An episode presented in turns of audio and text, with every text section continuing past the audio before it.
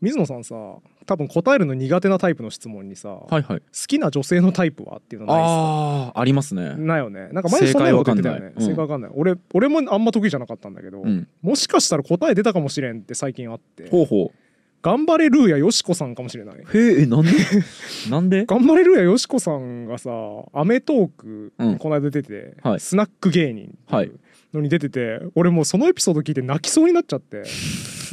なんてけなげなんだこの人はって。スナックってあのスナックえっと飲みあそうそうそうお酒飲むスナックですよね。あのママはいがいるスナックですね、うん。そこに行くのが好きなんですか？いや、えっ、と、スナックでバイトしてた芸人、うーん。頑張れるよよしこさん、働いてたらしくて、はい。その時のエピソードで俺もう泣きそうになったんで、うん。ちょっと紹介したいんですけど、はい。そういう女性がいる店ってさ、はい。大体女性がさ、一杯飲んでいいですか？みたいな。あ言って、客のお金でお酒飲むじゃないですか。あはいはいっていう動きをまあ、スナックでみんなやっていて、うん。で、その常連のおじさんかなんかに、もう他の女の子も、一杯飲んでいいですか？っつって、あ、いいよいいよ、飲みなよって言われていたと。うん。その流れで頑張れるよよしこさんも、うん一杯飲んでいいですか？って言ったらしいんですよ。うん。したら「いやダメだよ」って言われたらしくて。えもう一回も断ってるとこなんて見たことない常連のおじさんですよ。ー、え。ダメだよって言われたー、切なすぎる。らしいんですよ、でその時頑張れる頑張れるよよしこさんどうしたと思います？やっぱしょげますよね。普通しょげますよね、うん。でも彼女が言ってたのがはい。もうそれで「あそうっすか」みたいになったら、うん。もう場が暗くなってしまうと。うん。それはスナックとしてあるべき姿ではないはい。って思ったらしくて、大きい声で「ですよね!」って声を絞り出して言ったらしいんですよ。はい。泣けませんこの話。切なすぎるよ。これけなげで素敵すぎん。てかそういう消費の仕方で合ってるの？なんかす普通に切ないというかなんかもう怒りがきますけどね、あもう。あそのおっさんに対して？おっさんに対してもそうだしそのそうだねまあけなげというかけなげで合ってるのかな、なんかさ僕この話ってさそのすごい自己犠牲の物語だなと思って。はい、ではい。普通だったらさもうあの一杯飲んでいいですか？をいやダメだよって言われた段階で周りダメージゼロで、うん。自分だけ非ダメージ100なわけじゃないですか、はい。こうなった時ってさ場の空気暗くなっても別にもう構わないじゃん、自分が100ダメージ受けてんだから、うん。場が暗くなってマイナス20ぐらいになってもさ、うん。別にいいじゃないだからそうですかみたいなね。そうあダメっすかっていう一番の被害者自分なんだから、はい。そっちの方がむしろ非常に自然な人間心理だと思うんですよ、うん。それがもうむしろフェアネスですらあると思うんですよ。はいでも彼女はそうしないで「ですよね!」って言って道化を演じて「あいつすげえやつだな」っつって自分がさらにダメージを負ってんすよ。うん。でも場はゼロどころかプラスになってるんですよ、はい。だからダメージを負いながらそれでもなおよりダメージを負う道化であることを彼女は選ぼうとしているんですよ、うんうんみんなの幸せのために。うん。この道化ムーブ実に美しいと思いませんか？けなげじゃないですか？あれ？あれ？刺さらんね。っちゃうかそれ。あれ？ダメ？ちょっとねよしこさんの心境によるねそれね、うん。よしこさんが結構へこんでるけど無理して頑張りましたってなったら、うん。けなげで偉いねとは言わ言えないですね僕は。あ本当に？自己犠牲すぎてそれは不健全だって思う。てかだ大丈夫？っていうか辛かったねってなりません？優しい。いや僕もそう思うけどそれはさでもさ道化に対して失礼だから。いやーどうかな。それはねいやいやいやそれは彼女女の心意気どうだろう。だから影ではそれが正しいと思う。裏ではそれが正しいと思うけど、はい少なくとも表においてそれはもう覚悟を決めた人の、はいはい。道化に徹しようと覚悟を決めた人の動きで、うん。それはねもう笑顔で迎えてあげるのが花じゃないっていう気がしますね。ああそうですね。ちょっとずれてるかもしれないですね僕の見解とあは本当ですか？うん。美しい物語だなとはあんまなんないですかね。ななんかあのえそう偉いな偉いなとかすごいなとは思いますけどね。そうだね。いや覚悟決まっててやっぱ僕はねこの徹底した人好きなんですよ。はいはい。なんかやるにしても中途半端にいやどうかなってやるんじゃなくて、うん。もう私は道化で行こうっていう覚悟が見えるのが、はいはい。やっぱ美しさを僕は感じますね。プロフェッショナルだなって思いますね。あと僕死ぬほどいじられキャラだったんで、はいはいはい、僕もずっと同化してた徹底して同化してましたねそれで言うと。か。だし水野さんはそんなにそれ嫌だなと思ってない。思ってないですね。気持ち悪いって言われて思ってなんぼだと思ってましたね。高校生ぐらいまでは。あキモいって言われてなんぼだと思ってましたね。そうか、はい。だから心の中で泣きながら道化を演じるっていう感覚があんまりない。僕はないですけど僕はそうプライドがあんまりないのでないんですけど、うん。でもそれあの性に合わない人が一定数いることをうんどうやらそういう人いるらしいってのを大学ぐらいで知って、うーん。だからそういう人に無理強いしてるんだったらなんかちょっとこう悪いなとか思っちゃう。ゃこっちにその仕事くれって思っちゃいますね。なるほど。いやなんか僕はやっぱ水野さんとは違っていて、はい。僕は嫌だなって思いながら同型を演じてる時がかなりあるんですよ。はいはいはい。相当においてあるんだけどでもなんだろうねそれをやっている自分を誇らしく思ってるんですよ、ん。あんまりやりたかないんだけどこれ俺の仕事だからだっていう。プロだからなって思いながらやっている。場が円滑になったり感するからだなと。そうそうそうそう。そのためにやっているっていうところがあるのでそれにその同情はしてほしくないというか、うんうんうん。大丈夫とは言ってほしくない。ですよねなんかだからそのあたりがねそうだから頑張れるやよしこさんの気持ちがなんか痛いほど僕は分かると思ったのかもしれなああなるほどね。い共感による恋みたいなことなのかもしれないですああなるほどなるほど。すごいねっていうことをすごい最近思ったんですよ。はいはい。答えが出たという話でした。以上です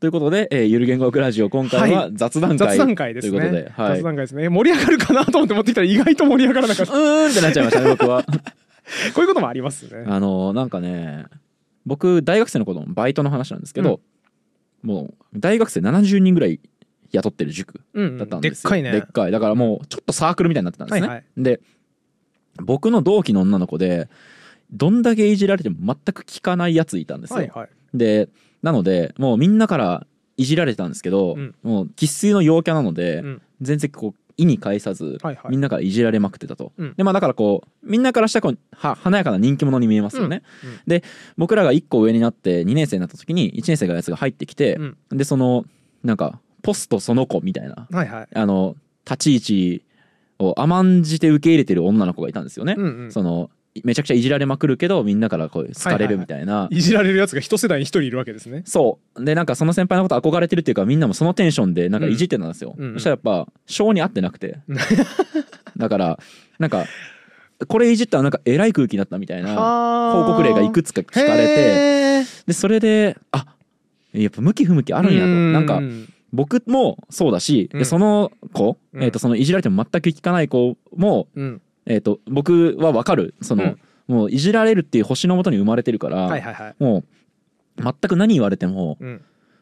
気にしない、まあ、うん。特にモテに関していじられるのを許すかどうかは結構やっぱ大きくて。ああそうかも。異性として見られることをかなぐり捨てるかどうかって結構肝ではあ。特にそれ女の子だとやっぱり相当厳しいんですよ。まあそうか。でもその女の子僕のその同期の子もマジで気にしてないというか、うん。もう勘弁してくださいよガーハーって言ってはいはい全然 OK みたいな子で。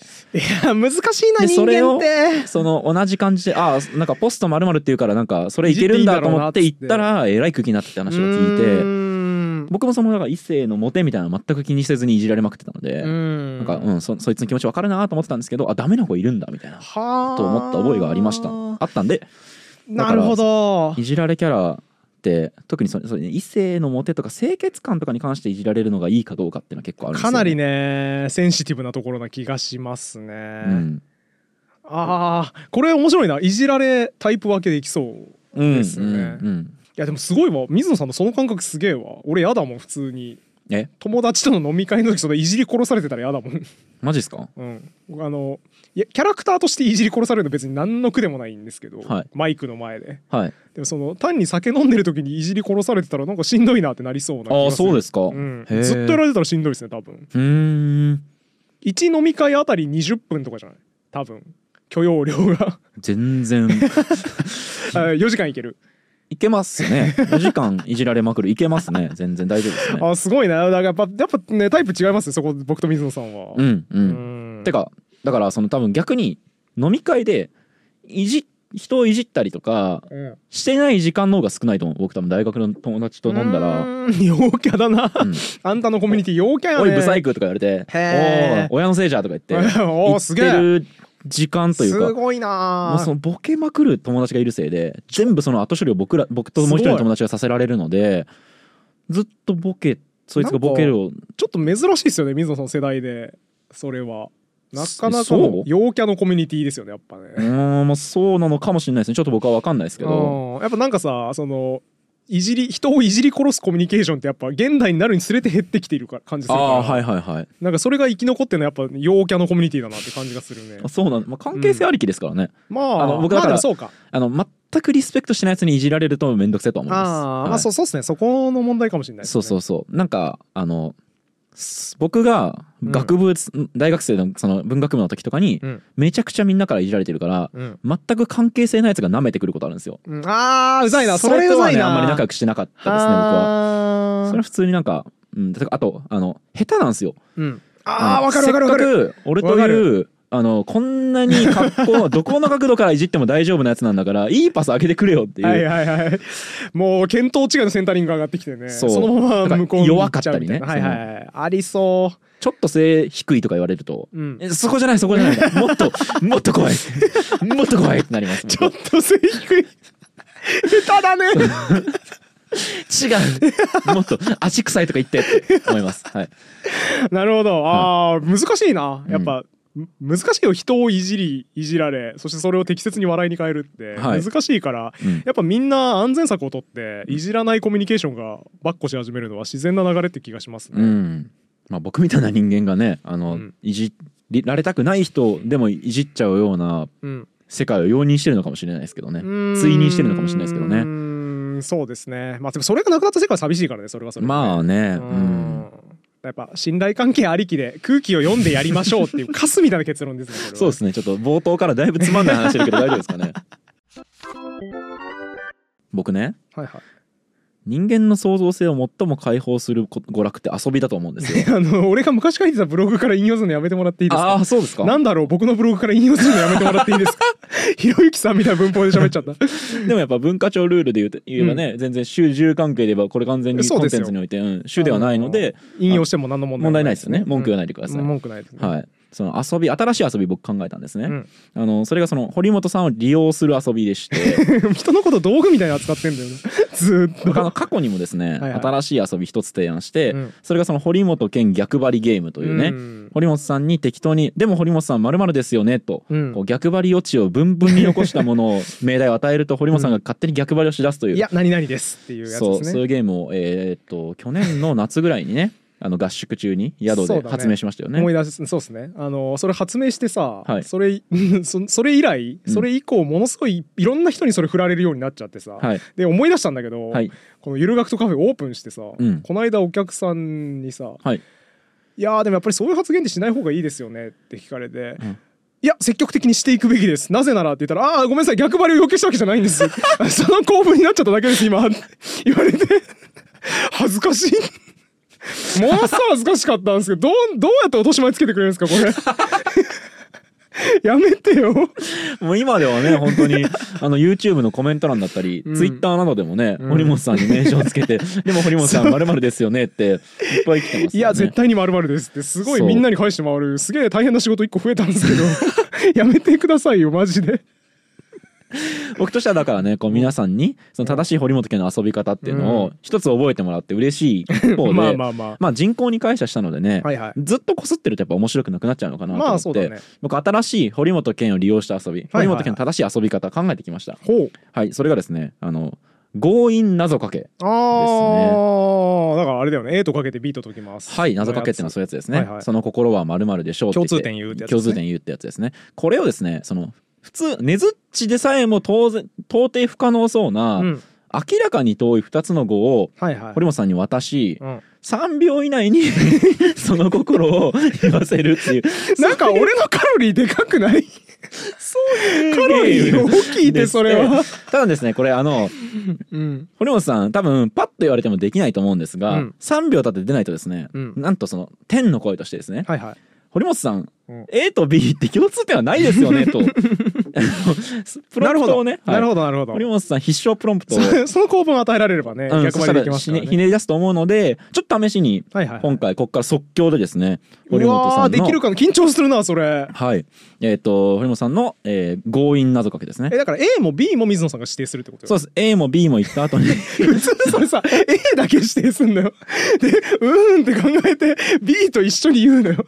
両方埋めちゃダメよ まあでもそうだね。これできればねずっち声だもん、ね、だしやっぱり堀本さんの何がすごいって、うん。あえっ、と結論を与えられると、うん。後からロジックを爆速ででっち上げるっていうこれができるんですよ、まあまあだから A と B には共通点はないはずだでもあるのかなって言ったら、うん。急になんとか「それはもちろんありますよよ」って言って喋り出してくれるのでそうっすね。はい。そうしてみるか。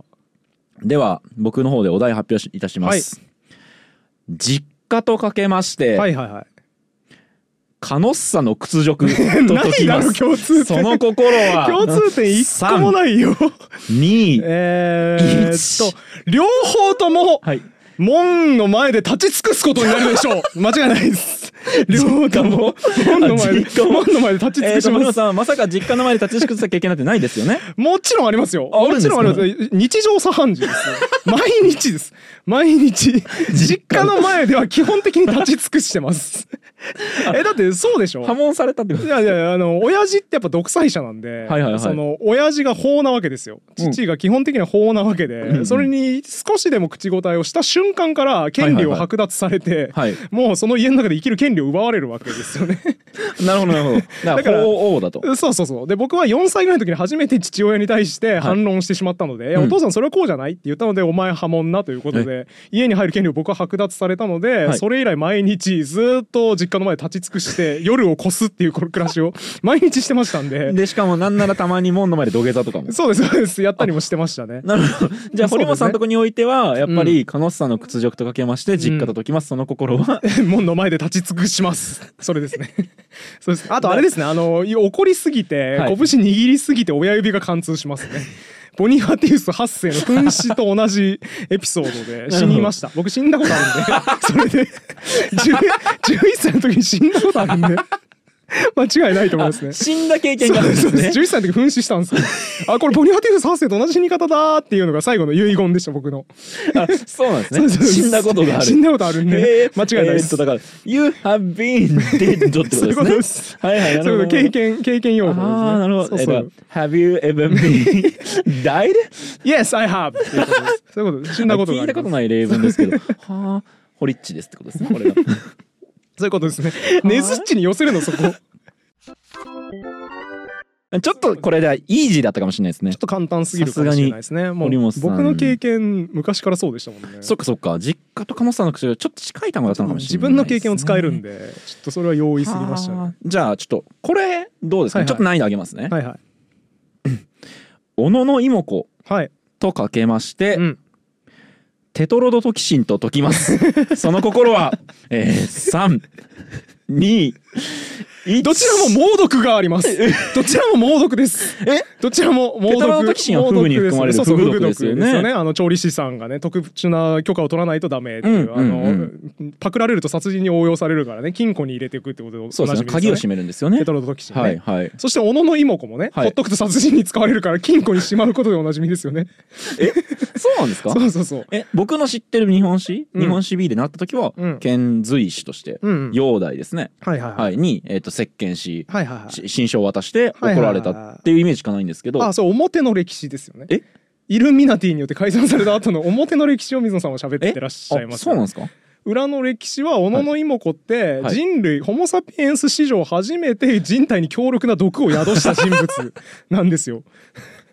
だからえ隋に渡ったのも紙なんて渡す必要別にないわけですよ。そんなもん。そんなもんに人物特定の人物を渡す必要がなくて、うんうん。適当なやつ渡しゃいいわけで。あい妹子みたいな、妹子みたいな。エリートを持ってる必要ないちゃんとした名前をつい名前のついたね特定の人物を運ぶ意味は別にないわけあですよね。そ確かにそうかもしれない。なんで小野の妹子って特定の人物が必要だったかというと彼の体には強力な毒が宿っていたので もうあのえ？触れるだけで相手の肌を触れるだけで殺せるんですよ。読書の持ち主みたいなね。そういうことですはいはいはい。だから隋の王様を暗殺するという計画を日本政府がと当時立てて、うん。その暗殺の材料として選ばれたのが小野の妹子、えー？だから小野の妹子が隋に渡ったんですよ。そうなんだ。そういうことですそういうことです。はだからあの小野の妹子ってその、ね、ただそれが渡ったっていうのを書いちゃうと対中関係でちょっと外交に日中関係がね関係に問題が出るので、それを避けるために今表の歴史では手紙を渡しに行ったみたいなことになってますね。だから煬帝が激怒した理由っていうのも新書が失礼だから切れるってなんか変じゃない？ですか違いますよ。でもあそうそうだよ。あの火譲るところの天使がどうのみたいな話ありますけど、はいそれじゃないですね。切れた理由は。そうなん殺されかけたから切れたんですよ。これはもう非常に筋の通った説明ですよね。そりゃそうでしょ猛。毒男そうそうそう。だって王様なんてもうめちゃめちゃ修羅場くぐってますから、ちょっと失礼な手紙ぐらいで別にブチ切れないですからね。そっか確かにいっぱい行きますもんね手紙ぐらいね。もう毒の手で触れられてものすごく具合悪くなってやばい死ぬとこだったなったからブチ切れたんですよ。へえ。そうっすそう。あこれじゃあ教養ある人にとっては全然自然な謎か極めけだったて自然な謎かけです。ねはあなるほど。はあうん。絵の3秒で思いついたんですね。うん。向いてますねこれ。向いてる？向いてるけどあの分かりました。これやると歴史捏造になります。俺黄金パターンを今見つけました2問しかやってないけど。てか歴史用語を使ったからダメなんだそうか。歴史を捏造してる。歴史用語じゃないやつ。あそうだね。両方とも歴史用語だったね今。もう一個じゃあ歴史と関係ない用語であそうだね。そっちの方がいいかもしれないですね。じゃあ歴史とあんま関係ないお題でいきますね、はいはい。お母さんと一緒うん。とかけまして、うん。贈賄届きます。賄賂ってこと賄賂を送ること届きます。その心はな3るほど。え2これは簡単ですよ。いあ本当ですか？はいすべて子供が大好きです。ほう。両方とも子供が大好きです。どどういうことですか？いや子供は当然ねうん。お母さんと一緒に見ますから、見ますよねあれは。当然。E テレとか教育番組ですもんね。当然はい大好きですよね、はあと子供賄賂もやっぱ大好きなんでえ？基本的には買収される生き物ですから子供っていう子供って買収さ子れる供買収されるる生き物ですよ。僕贈賄だと買収する側ですけれどもどちらかというと、ああいやでも買収する側もいや子供の社会でやっぱ買収し合う。子供が子供を買収する。しするものなので。そうなんですか。僕はねあのスラム公立小学校公立中学校にいたのではははその光景をよく見てきました。治安が悪かったということですか？そういうことですね。はいはい。あの頻繁にですねポケモンカード、うん。並びに遊戯王カードなどの詐取が行われておりまして でもね俺もあった。あのパクるってやつねいわゆるね。はい。そうそうそう。あのまあ単純窃盗もあったりするんですけど、うん。そういうんじゃなくてどちらかというともうちょっとこう知能犯。うん。知能犯な詐欺が割と行われていへて そのまああのあまりよろしくない取引条件うん。情報弱者に対して、うん。つまりこのカードとこのカードはおおむね同じ価値だから、はいはい。交換してくれっていうのを持ちかけて、うん。あのー奪ってたんですね。いいカードね。いいカード。を。はい。ですごいそれをはめてる友人がいまして 特定のカモを、はいはい。まあ、A 君としましょうか、はい。特定のカモをその詐欺師の友人がうん。むちゃくちゃこうカモにしてうん。大量にいいカードとクズカードを交換してるわけです、うわ アービトラージですよね。ー最低取引 ちょっとやっぱ、感覚が違う人たちの間を埋めることによってリザヤを得てるうん。アービトラージをしてたんですけど、はい。やっぱ彼がその彼のやってること正しくないと思った正義感のある友人がいたんですよ、おはいはい。僕の友達で、うん。でその友達がそれ良くないよっつって。おいいじゃないですかだからあいつに騙されてること教えてくるからっていう旨のことをその詐欺師に言ったんですよ。うん。したらね僕は感じました。一生忘れないですねこの詐欺師の友達が言ったのが、はい。いやあの黙っててくれと。おその代わりにこのカードあげるからって言ったんですよ。あ買収したと思って。でそしたらそれそれ言われた正義感強い友人も「ん。分かった!」って言って あ買収された。買収された。あ 買収された。感動しました。はあ。っていうことがあったんでやっぱ子供もね賄賂好きですしお母さんと一緒も大好きですから完全に子供がどちらもこ好き。すぐ思いつきましたね。1秒で思いつきました。非常にイージーなお題でしたね。なるほど。あすごい本当にできちゃうもんなんですねやっぱ堀本さんともあろう方は。ね。強引謎かけいけましたね。はあ。ということでね、えーはい新しい遊び強引謎かけですけれども、うん。強引どころか結構かなりねロジカルで、ロジカルで。無駄のない論理ね。そうですね、はい。完璧でしたよね。小野妹子実際毒を持った唯一のホモ・サピエンスですからね。あ以後もいない。そうそうそう。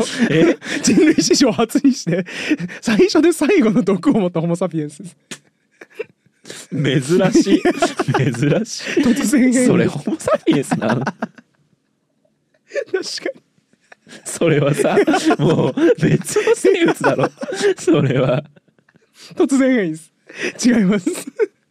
なんで？突然変異しちゃうと残んないんだよその形質が。確かに。あ確かに。あれかえっとだから生殖できなかったってこと？か なあそうそうですね。そう毒を持ってる触れたら死んじゃうから、はい。もう全部触れるものみんな死んでいくから当然その性交渉もできずに一、はいはいはい。人で死んでいた。だからあ。あれです。シザーハンズと一緒ですよ。相手を触れるものをみんな傷つけてしまうから一人で生きるしかない、宿命の物語、だから小野妹子の物語を日本好きの、うんえーっとあの 役者えーっと、えー。ジャック・スパローのえーっとえっとえっとえーっとと なんだっけあの人、えっとジョニー・デップ。あジョニー・デップジョニー・デップ、はい。ジョニー・デップって日本通じゃん。はい。日本題材にした映画とか結構撮ってるじゃん、うん。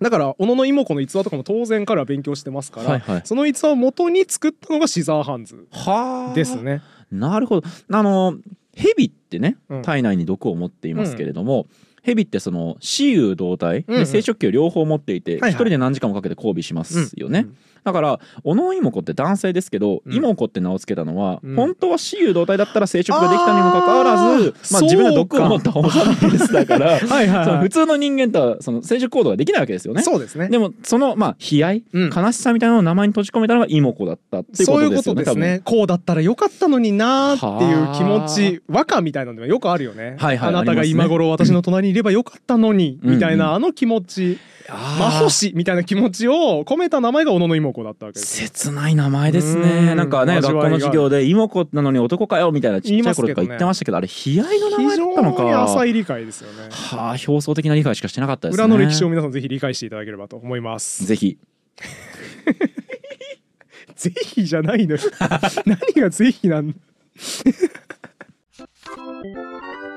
この間さはいゆるコンピューター科学ラジオで、んまたちょっとネットワークのうんインターネットの話しようかなと思ってネットワークの中に複層制御って言われる分野があるんですよ複。層っていうのは複数の階層？あいや違いますね。えっ、とね複層って多分こあこでしか使わ車ないんだけどのスポークのことですかねいやえっ、とね渋滞みたいな意味ですね。あのいっぱい交通量が多すぎて詰まっちゃうみたいなのことをえーと複層って言うんですよ。あえっとだから車にえっとお服分けえっといや福の神の服にえっ、とね車に演奏の層じゃなくて？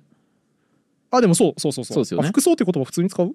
あの関係に出るのでへえ抑あさすがですね。俺はい。複層をネットワークの時しか使わないだろうって思ってたんだけど。えてますさっき俺スポークのことって言ったらスポークは服が多分スポークを指す車の車輪のあのこう伸びてるあの線を確か指すはずなので。あそうなんだ、はいまああのー全然どうでもいいんですけどそこは、はいはい。この複層制御みたいな混話雑した状態を制御するってことね。そうですそうです、だから混雑してる時にどうやってその溜まってる行列をさばいていったらいいかな、うん。みたいなジャンルがコンピューターサイエンスの中にあるんですよ。はい。はいでこの辺の話面白い話とかなかったかなって掘り返してた時に、うん。待ち行列の、うん。行列の残りの長さを推定する公式っていうのが出てきて。ほで、すごい悲しい記憶が急に蘇ったんで、はい。ここで供養したいんですけど、うはい。それはねあのルーターとか、うん。ネットワーク機器における行列うん。で待ってるパケット処理待ちのデータがどんぐらい待たないといけないかなっていうのを計算する公式なんだけどはい。大学の先生がねあのやっぱね大学の先生の中でもこう興味学生の興味引こうって思ってる人いるわけですよね。うん。その先生がこれネットワークの理論の公式だけど別にあらゆる行列において使えるからと。うん。これあらゆる行列の待ち時間推定するのに使えるから便利だよと。覚えておきなさい、うん。ラーメン屋に並んでいる時も。うん。ディズニーランドのアトラクションに並んでいる時もこの公式で残りの待ち時間を推定できるから。本当に？っていうう、まあ、無敵の公式があるんですよ。うん。でこれ理論的に正しい。数学的に正しへい。式が存在してるのでんはい。これさえあれば待ち時間計算できるじゃんと思っておもろ覚えとこうって思ったんですよ。うん。ほんで、あのー大学生の当時、まあ、ちょっと好きな女性とうん。ディズニーランドに行きましていいね。アトラクションに並んでたんですよ。はい。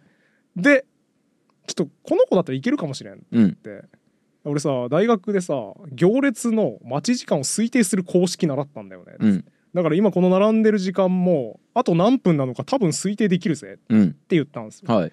ちょっとその知的おもろ好奇心ある系の人だったので「あ面白いじゃん」っつって、うん。え出してみてよ」って言われたんですよ。はい僕得意げな顔で「よしじゃあやろう」っつって計算始めたんですよ。はい。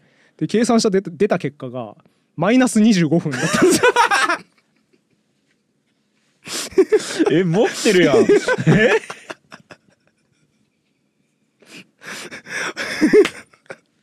気まずかった？あれめちゃくちゃ気まずかった？え？え滑らない話持ってるやん。え完成度高っ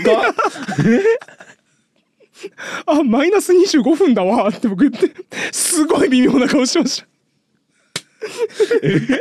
面白い。何その話？あやったられた。えずる。ありがとうございます。えー、それ滑らんね。ありがとうございます。面白い。すごい微妙な顔されましたね。えそれ計算ミスしてたの？わかんない。なんでだろうね。なんかだからそう多分代入する値間違えてたじゃん。別の場所に別の値入れちゃったんじゃない？マイナス25分めちゃくちゃ面白いね。25分前にねやっぱり。う。25呼ばれてる。分前に分かって悲しかったなあれ。最近僕があのめちゃめちゃ笑った話で言うとさ、はいはい。小林マスカー理論うん。が、まあ、不女子の二次妄想と同じなんじゃないかっていう話をしたたね。はい、回あったじゃないですか、あの、まあ、論考をねプロジェクションサイエンスで種本に書いてたうん。久保奈美子先生、はいはい。久保かっこ河合奈美子先生うん。に、あの何回かお会いする機会があってこの前です。ね2回目で会ってきたんですよ、うんうん。でその時久保先生ねあのやっぱりあの原稿書く人だからね、うんちょけてるんですよ。へえいいね。7月中旬にね僕あの久保先生と一緒に、うん。久保先生愛知の大学にいるので、うん。名古屋の書店であのトークイベントを一緒にやるみたいなことがそうそうそうあったりして、うん。ちょっと仲良くさせてもらってるんですけど、うん。なんか久保先生今でこそその推しうん。の話とか、えー、とプロジェクションサイエンスっていう、うん。まあ認知科学のジャンルやってるんですけどうん。もともと霊長類の人だったんですよ。霊長犬にいたりして、はいはい。まあ本当にその日本猿かなとかに実験をしていた。全然違うね。はい。日本猿の研究から推しの研究に変わったんだ。そうなんですよ。もう最近なんかあんまり霊長類学系のことやってない。うん。なんかそれこそ老年学のの研究とかあとジェンダーに関する研究とかもやったりしていて。あすごいね。多岐にわたってますね。そうなんかだから霊長類に限らずいろいろとやられてる先生なんですけへどー。やっぱ日本猿を推してたからなんですかね。いや全然ね。あのそういう感じじゃなくて。はいはい。なんか本人曰くそのタイミングでなんか就職先が多分バブル崩壊なんだっけなんかとかで、リーマンショックかなんかでリーマンショックじゃねえか。バブル崩壊、そんな時期か？でもまあそのなんかね就職口が全然なくて。うん。とりあえず就職口ないから院行こうと思って、はいはいはい。で院行った後になんかねえっと提示された就職先がなんかすごいベンチャーとかみたいな感じで博士行くかってなるほど。いやいや。まあ博士に行かれたってなるほどおっしゃってたんですけどまあその霊長類系にいたので、霊長類学会とかがうん。あると、うん。まあもう日本中の霊長類研究者が集まると、うん。でその時にやっぱりあのはっきりねうん。実験系とフィールド系で分かれるらしいんですよ。まあでもそれはそうだろうなって感じしまですね。あるある言ってて、うん。まずフィールド系の人、うん。例えば北海道で学会がありますってやったら、はいはい。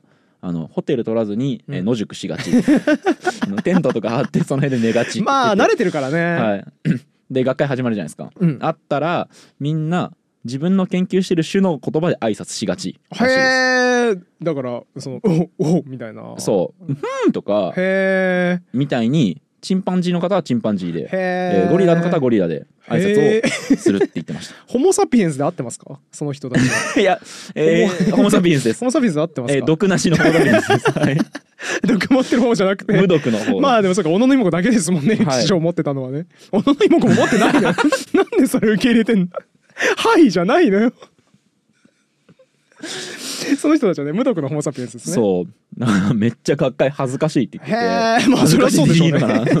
なんかあのそれで えっと旦那さんも研究者なんですよね、はいはいはい。であのチンパンジーやってた方らしくって、あの以前ホームセンターいうん2人で行ってて、うんでお互いがちょっとはぐれた時に、うんあの遠くからチンパンジーの声が聞こえてきたらしくって「うん、ふん」みたいなこと言ってたらしくってなんで？あのはぐれたからうんチンパンジー語で旦那さんが挨拶してたらしくて 無視したって言ってました。そりゃすえ？何？チンパンジーの中にいると忘れちゃうの？ホモ・サピエンスの振る舞いを。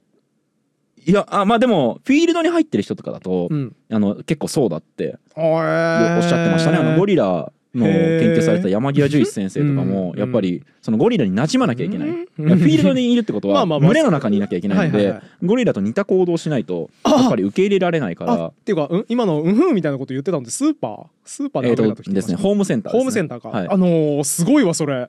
映画「ハートロッカー」の最後と一緒だ。何それ？映画「ハートロッカー」のネタバレをここから含みますので皆さん、は気になる方はちょっと視聴をやめください。はい映画「ハートロッカー」って知ってる？知らないですね。あのアカデミー作品賞多分数年前に撮った有名な映画で。爆弾解除するうん。男が主人公の映画ですかね。うんうん。でめっちゃかっこいいんですよ。うん。爆弾解除する男で。いつも慌てないで。はい。冷静に地雷を解除していくし爆弾巻きつけられた男がいて彼がこのままだと死んでしまうみたいな時も落ち着いて対処して、はいはい。まあ、人命を救えなかったらクソ救えなかったあと1分あればみたいなうん。すごい悲しみにくれるっていうすごくねハードボイルドでありかっこいい男のうん物語なんだけど、映画の最後が象徴的ではい。そのとんでもない危ないところで爆弾解除しまくって死にかけながら生き残ってアメリカに帰ってくるんですよ。で家族がいるうん。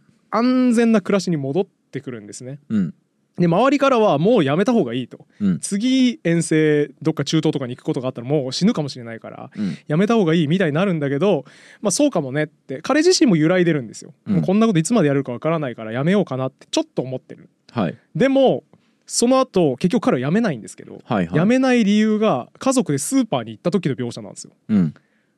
あんなにかっこよく地雷解除する時はよりの絵で撮られている。煽る画角で撮られている彼がスーパーの棚の中でシリアル探してきて。って奥さんに言われてシリアルを探しながら見つけられないんですよ彼は。うんうん。スーパーアメリカのでかいスーパーに行くって経験があまりないから。はい。でシリアルどこだろうなってうろうろうろたえてる時あんなにかっこよくて大きかった男が急に小さく見えるんですよ。はい。上からの画角になるのかな。うん。だから地雷を解除する時はいつも近接で下からの画角だった彼が初めて上から映されてうん。棚の中で巨大なアメリカのスーパーの棚の中で一人立ち尽くすすごく小さな男うん。になるんですね。うんうんだからこれメタファーだと思うんですけど、はい。戦場においては誰よりもでかい存在感を発揮していてまさに彼が居場所を居場所彼の居場所であると、うん。力を発揮できる場所なのがアメリカのスーパーマーケットという非常に現代的で平和な場所では彼は無力なうん。存在になってしまう、小さな存在になってしまう、そしてそのことを彼は受け入れられないからうん。また彼は戦場に行くのだ、っうんうん。ていう衝撃のこのスーパーマーケット何も言わないはい。数秒の描写が非常にいい映画、うん。美しい映画なんですよね。はいと一緒だと思ったんですけど何の話してたんでしたっけ？全部忘れました。えーだからあフィールドにいると。そうだですねあそうだあののー旦那さんがチンパンジーやられていてうん。でそのホームセンターではぐれた時にチンパンジー語で、あの挨拶をしたそうだそうだ。そうだからその人その方も多分フィールドで研究されている時は近くで寄りの画角で大きな存在だと思うんですよ。うん。でもホームセンター日本のホームセンターという非常に都市化が進んだうん。平和な場所では自分がやっぱ小さな存在になってしまう。力を発揮できない場所だというのに抗おうとした。ハートロッカーの場合は 抗わずにまた戦場に戻るっていうオチだったんですけど、はい。彼の場合はそこでいや俺はここで存在感を示すのだと、うん。地雷解除していた時の俺を取り戻すのだっていう気持ちになった結果チンパンジーの言葉で叫び出したっていうことですよね。じゃあ映画の、えー内容を踏ハートロまえていた。ッカーアナザーサイドです。はあ。そのエピソードは。じゃあ久保先生は大恥かいてガン無視したって言ってましたけど 正解は？もう素晴らしいと。あなたはプレゼンスをここでも発揮したいのね。ハートロッカーの主人公がたどる悲しい運命を避けたのね。はあなたは違う世界にたどり着いたのね。おめでとううんうん。これが正解です。彼はいやハートロッカーやないかーいですよね。どちらか。そうですね。この二択。ハートロッカーの主人公の新しい方の選択肢じゃないかーいっこれが正しい。久保先生外してましたね久保先生間違えてます。次行った時次お会いした時はもう。伝えてきます。伝えといてください。それが正解でしたよ。そうですそうです。多分それ意図してそういうふうにおっしゃったはずですよ。ってそういうことですそういうことです、はい。以前ねうん。ゆる言語学ラジオの雑談会で、うん僕考え事してないんですよって話をありましたね。したじゃないですか。伝説の人間である意味がなくないですか？人である意味が、はい。人である意味がなくないですか？って、ね。古典の室越さんに言われたはい、えー人である意味なくないですか？っていうやつとそれ前も聞きましたっけ？っていうあの、うん。物忘れが激しいやつとそれ聞く意味ありえます？って、あの 友達に聞くっていうとんでもないやつらが集まった伝説の回がありました、危なかったですねあれは、はい。だいぶやばいですね、はい、あれ以降やっぱ僕もあこんな時も俺考えようとしてないなって感じるとか、はいはあるいはこう人と話しててもね、うん。あ考え事するタイプの人かとか、はあはあ考え事しないタイプの人だなんか気合いそうってなるか、うん。もう要はす一時が万事ですね、うん。考え事してない人してる人っていう風に見分けちゃうとかはいはいはい。俺こういう時もしてないわってなったりすると。はあもうそれ以来だから呪いですね。ずっと気になってしょうがないわけだ。そうですね。でしかもやっぱ考え事しない人からすると僕が考え事してないっていう主張が、うんあの信じられないみたいで、うん。だから水野さんそれ気づいてないだけですよ。うん。あなたは本当は考え事してるんだけど 考え事してないっていう風に勘違いしてるだけですあーなるほってど。とうとうと説教してくる人とか、あのそんじゃあなんでそんなにゆる言語学ラジオはペラペラペラペラ喋れるんですかとか、もういろいろなことをね、うん。言われてあのもうずっと私生活にも影響を及ぼすようになってきましてですね。ほでここ最近僕がその考え事俺してないわーって感じた出来事があって、うんそれがですねそのき音楽のうん。歌詞、うん聞いてうん。情景を全く想像しないっていう。これやっぱり考え事しない人あるあるなんですよね。やっぱり多分。あそうなんだ。はいしないです。えでも大変なんであれ？え前あいみょんの歌詞とかでさ、はい情景の話めっちゃしてなかったっけ？はい。あれはテーマを振られたので考えました。一生懸命。あああいみょんの話しようぜってなったから、はい。ちゃんと情景こうだなってうん。わざわざ割り当てた。そうだから例えばですけど突然マリーゴールドに出てくる、えーと曲に出てくる人って男性だった女性だったとかー。どれぐらいの年代だと思うとか言っても全く分かんないです。へえあでも前言ってたもんね水野さん。あの小説読むときに、はい。全く登場人物の顔とか想像しないで読むから、はい。読み終わった後男か女かも忘れるって言ってたよね。忘れますよ。それからだから僕プロジェクトヘイルメアリーっていうね、はいはい。あの堀本さん激推しの超面白いよねあの SF はい。あの僕読みましたけど、うん読んで1週間もしたら主人公の名前を忘れました。何だったっけあの人。あでもねそれは俺もあるわ。あそうですか。主人公の名前は結構忘れる気がする、はい。年代もあんまり覚えてないし。それは覚えてるわでも。キャラクター設定はやっぱ大事だから身長とか、ね。顔立ちとかあんまり覚えてないですしあとき登場回数が少ないキャラクターに至っては性格もわからないので出てくるたびにどんな一貫性があったんだっけってなります僕 あー向いてないっすね。向いてないっす。小説向いてないね。向いてないです。へえだから頭だ想像力が多分欠如してるんでしょうね。はあ頭の中でイメージを作り出せないんですよ。大丈夫かな？俺編集者って本業 になってるけど大丈夫ですかね？あの死んでも文芸に行かないでください。そうなんですマよ文芸に行ったら本当にねまずいことが起きるとやばいよね。もうやばいよ。大御所作家担当して「いや、うん。先生の今回作品本当にそれ玉光を賜れて幸せです」みたいなこと言って、うん。いやあの誰々のキャラクター造形がね、うん。すごい頑張ったんだよね俺。誰々どう思それ何巻ぐらいで？う もう首 首首首お前んとこにもう一生言語書かそんな人ねえからな。出てきましたっけ？お前の会社に一生別の作品でじゃんそれ。ちょけちゃってんじゃんもう お前の会社に一切書かないからなってなるよね。そうですよね。やばい。文芸には移動しない方がいいですね。文芸には絶絶対僕想像力多分ないんで。対腹を切りますって言った方がいいですそうなんですよ。もうその時はちょっと会社辞める時かもしれないですね。うんそうですね、はい、っていう感じなので、まあ、音楽に関しても歌詞をイメージしないんですね。うん。で一番自分がね自分で衝撃受けたうん。話があるので、うん。あの小梅太夫さん節に乗せて 説明しますと。ちょけすぎお調子者だな。はいはいはい。はいはい。どうなるどうなる？前振り長いなほんでめっちゃカンペみたい。なはいはいあごめんなさい。小梅太夫さんは腕にめちゃくちゃカンペ書いてますもんね。あの そうなの？腕にえぐいであんな短いネタなのにカンペめちゃくちゃ短いネタやるんですよあの人。あそうなんだ。でネタネタ帳にあのえっとえー、なんだっけ朝ご朝ごはんかと思ったらニョキニョキペンギンでしたとか腕に書いてあるんですあの人 まあでもしょうがないよね。論理的整合性がないから。覚えられないもんいやねでもそれがそれあのまさかの朝の朝番組の『スッキリ』でそれやったんですよ。そのネタ。ほうほうほう。朝っぽいネタってことで朝ごはんかと思ったらニョキニョキペンギンでしたやったんですよ。何でもいい。う加藤浩次さんが顔こんなんにしてて。であのえつどういうことなんですかってまあな言ったるよそりゃ。らスラスラと説明しだすんですよ。ああれ論理的整合性ああるんのよ。あるけど書いてんの 不可解だな。不可解。え？それ2個。単語2個覚えとけばいいわけでしょ？朝ごはんとニョキニョキペンギン覚えとけばいいわけでしょ、はい。覚えられるでしょそれは。でももう それ YouTube 上にあってあのそれ『スッキリ』が公式で確か上げててでなんかサムネイルもちゃんと作ってあって朝ごはんかと思ったら「まるでした」としか書いてないからなんだろうと思って見るんですよ。はいはい。でも「それじゃあお願いします」って言ったらあの始める前にこう編集点自分で作って めっちゃ見てんすよ。でも『スッキリ』って多分生だから。ね。意味ないな。放送事故みたいになってて。で「大丈夫ですか?」とか言って「はい」とか言って「じゃんじゃか」っつってそれやるんですよ。へ。えあだから今の水野さんの動きは小夢太夫リスペクトってあことですね。そうですそうです、はい。なるほど。あただ小梅太夫さんはその、うん。カンペ見た後にちゃんちゃかするんでちゃんちゃかした後に編集でやってくんです。あじゃあただのポンコツ。やめてくださいよ僕あんなプロと一緒にすんの。自分でも気にしてますよ。素人。小梅太夫の素人だからちゃんちゃかポイント間違えてるんで。ちゃんちゃかポイントっていうの？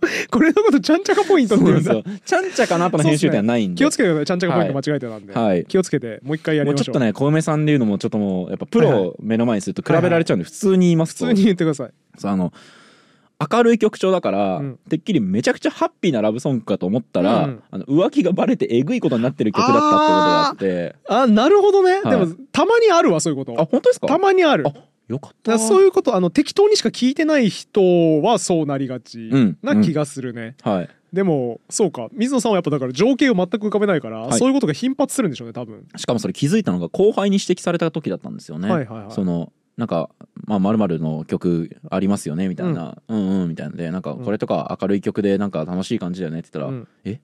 いやそれ浮気がバレた時の曲ですけど」ってその時は後輩顔引きつってましたね。あーだからやっぱこいつ人である意味がないなっていうことを後輩も思ってしまったそうなんですよ。ね。その子にね僕ねあの太宰治のうん「ビヨンの妻」っていうね、はいはいはい。あの短編をね、うん。勧められてこれ本当いいんで読んでくださいって言われて読んだんですよ、うん。で読んだんですけど僕太宰なんてもう、うん。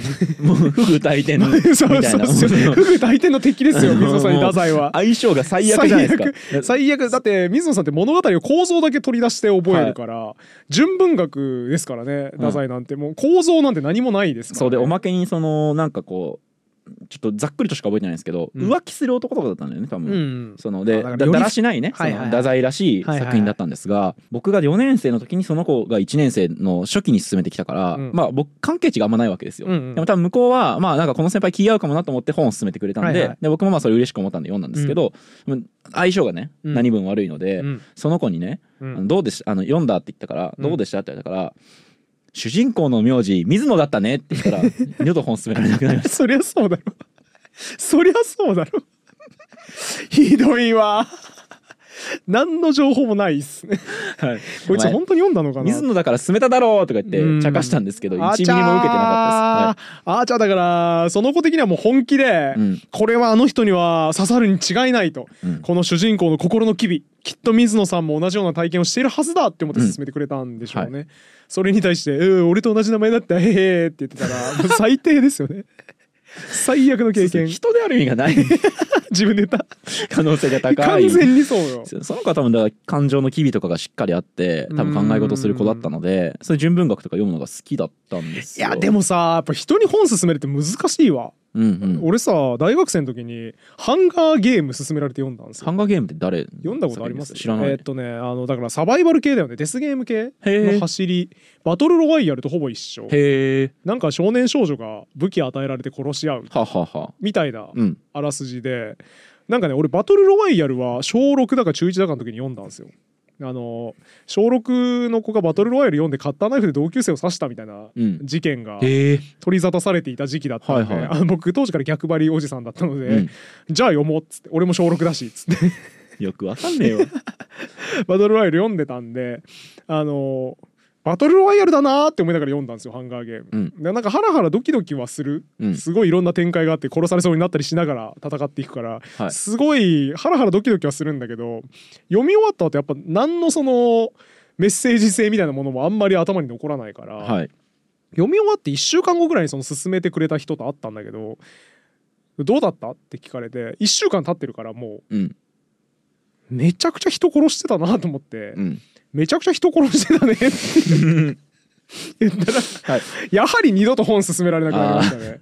難しいねだから。だからさ向こうが期待してる感想があるじゃうなんいそうそれを当てないといけないんだようん。ねちゃんと。厳しいよそれはハードル高いな。その子もさ太宰進めるからさもっとあのねえ触覚の科学とかそういう本進めてくれない？やっぱり。そうっすよ。この本向いてますよ。水野さんののことを分かってないよねそのチョイスは。まあでも1年生のね、まあ。1学期とかだったから、うん。ちょっとさすがにさすがにね僕のプロファイリング終わってないうんでしょうけど、多分徐々に失望していったことはまあ想像に難くないですよねその。そうだね。こいつやべえなっていう。えてか逆にさ、はい。水野さんその純文学っぽいやつ。うん。いわゆる文学作品っぽいやつ読んで心を動かされたことってないんですか？えっと漱石の心は教科書で読んでうん。えっとおすなんかすごい迫るものがあるはあ小説だなと。それはあるの？漱石は響くんだ。そうでもなんかそのパワーをうっすらと感じるんですけど、うん。こう整理できてないというか、あのうん物語理解あんまりできてないから、はいはいはい。でも心ってさ登場人物が相当少ないじゃない？そうだね。だからあのどういうち構造になってるのかは分かるからうん。どえらいイラストやみたいなことは思ったんですけどでも結局心も、えー頭から読んではいない。うん。あの教科書だけ読んだライト勢なので、そんなに先生と私のとこ読んでないわけですね。そうですそうですそうです。だから純文学とかでものすごいものすごいものだって思った体験ってそんなにないんじゃないですかね。分かった。そんな水野さんにおすすめ。とりあえず初めての純文学。うん。谷崎潤一郎知人の愛。ああこれいきましょょうやっぱ HH 描写いっぱいうあのねエッチです。エッチですか？だから知人の愛はとりあえずですねあの飽きずに読めるんですよ。なぜならエッチだなー ってなるからあの飽きないんですよ。ごめん俺金閣寺読んだわ。ああ金閣寺読んだか金閣寺面白かったよ。金閣寺面白かったよあじゃあ三島もいけるんですね。でもそれはあの書評家の三宅佳穂さんがうん。金閣寺を、えー、と推しのアイドルアイドルうん。がいて、それに直で会った時に あれあんま可愛くねえなと思って失望した男の物語だと思って読めるって書いてあったから、はいはいはい。本当にその通りに読んだらあそうだって言って面白いじゃんってなって。すごい。だからそういう三宅佳穂さんみたいな人が僕に正解を与えてくれると急激に 機能するマシンになります僕は。なるほど。はい。だからその水野さんが必要としてるのは何か作品を噛み砕いて、はい。すぐに食べられる一口サイズの大きさに切り刻んでくれる人ひいてはファスト教養っていうことですか？ファスト教養違うよでもをあなた欲してるっちゃんとてことですか？原著読んでしっかりと噛み砕いてま あ。そうかそうかそうか、はい。だから取っかかりをくれっていうことですかね？そうあとね編集者だとねやってるからね構造で捉えちゃうんですよね、何が面白いんだろうこれって思っちゃうから。言ってるよねよそうだからやっぱ三島とかもやっぱ文章の流麗さとか、うん。なんかそういうところに内面描写とかにこう目がいっちゃってここの三島が描きたいことが何だろうみたいなところに目がいかないんですよねだからその結果全然評論ができなくなる。評論はできないですね。だから悲しいな。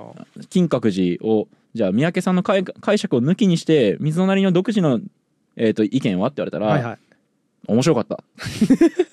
面白かった。なんか文ううまいし。わーすごい小学1年生だ。小学1年生の読書感想面白かったです。じゃん。書くことないやつじゃん完全に。そうなんですすげえは最近映画はね感想をつける癖をつけたおかげで、いはいはちょっと抽象的な作品とかでもなんかこう自分の意見を持つことができるようになりましたけうどん。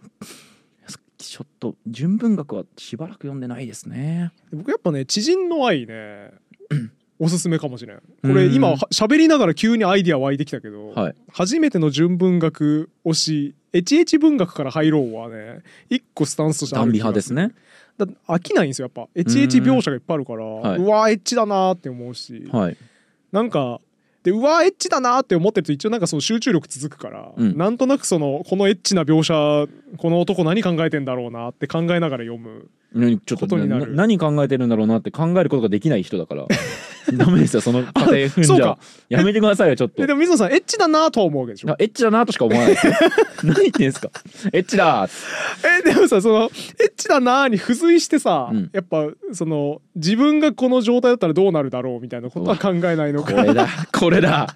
考えないのか。ねあじゃあダメか。好きな人はねはあ。僕とね会話が噛み合わないんですよね。はあなるほど。そうかそれも小説読んでて自分だったらどうだろうって考えることほぼないっすね。で違うから自分と。俺ならこうするのにって。はいはいはい。大体俺じゃない行動するから 小説の人って。俺に変われよって。え俺主人公にならんかないやあのさ、はい。これ前もどっかで言った気するんだけどさ、はい。あのーこれも僕は歌詞でめっちゃ情景を浮かべるシリーズで、マジコさんのうん「エミリーと15の約束」っていう曲がありまして、はいその先立つ母がうん。娘に対して15個教えを言う約束をするっていう、はい。みみだりみみなりにちゃんと気をつけなさい。洋服にはお金をかけなさい。みたいな、うん。なんかそういう15個の約束を、えー残していくんですけどその中の一つがたくさん映画を見てじゃあたくさん本を読んでかな？映画を見なさい。たくさん映画を見なさい。うん。日々は永遠ではないからっていう約束が出てくるんですよ。うん。これは日々を永遠にしろっていう教えだと思うんですよね。うんうんうん。うん？うん日々は永遠ではないからうん。本を読みなさいと。はい。映画を見なさいと。つまり裏返すと本を読み映画を見ることによって日々は永遠に近づくっうん。ていう主張だと思うんですよ。なるほど。だから解釈ですね堀本さん。じそうですね。自分の人生って有限だから、うん。他人の人生を味わえないじゃないですか。はい。でもフィクションって素晴らしくて、うん。物語を見ることによってその人の人生を追体験できるんですよね。うんうんうん。僕がこの立場だったらこう思うんだろうなっていうのを感じることができるっていう素晴らしいメッセージだと思うんですけど、はい。水野さんはフィクションを見ても全く日々が永遠にならない。はい。ないですよね。むしろ本を読んでるだけ寿命は縮まっているので減ってます。日々が減っていく。はい。そうですね。だから水野と15の約束だったら、はい。本も映画も読まないでおきなさい。になるかもしれないですね。こんな読む日々が縮むから人生を謳歌しなさいね。反知性主義的なそうなる感じになりますね。ねはい。もったいない感じしちゃいますけど、まあ、これも俺のエゴなのかな。うーん。なんかやっぱそういう追体験してさ人生が伸びた感じする方が得というか。なんかねだからいやあのねここ最近になってようやくうん。ちょっとそういうこと感じるようになって、うん。昔ってこう言うたらこううまくいき継ぎた続けたなというかほうほうほうまくいったな本当にっていうのを積み重ねてきていてうん。おおむねこれ以外の選択肢で今よりも不幸になっ、えー、と幸福になったことはなかろうっていう自信がったんですよ。選択ずっと合ってたなっていううん。感じがあったので、うん。えー、と if を考えることがなかった。自分の人生に if がもしもがあったらどうなんだそれは相当にせ幸せですね。相当に幸せですよ、うん。やばいですよ。で、うん。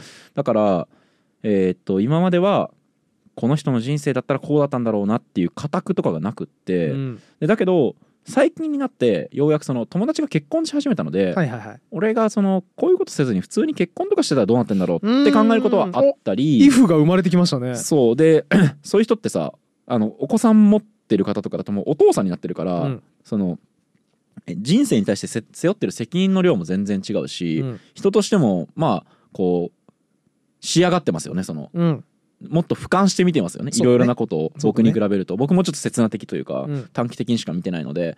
なんかそういう人とかを目の当たりにするとあーそのこういう形の選択もあったのかもな。それはそれで幸福だったのかもなってちょっと思いますけどでもうんやっぱ今が一番幸せな気がするからはあ。ないっすよね。そのだから if を考えたことが多分あんまり。いやあのちょうどさ、い。僕最近世界史を変えた薬かな、はいはいはい。っていう本を読んでて、うん。この本めっちゃ面白いんですけどこの本の前書きがすげえよくて、うん。冒頭ね、うん。歴史に if はないとよく言う。うん。すでに起きてしまった事柄に対しもしああだったらもしこうなっていたらと未練がましく考えていても意味はない。うん。でそのうんたらかんたら。なぜわざわざこのような計画が作られたのだろうか、うん。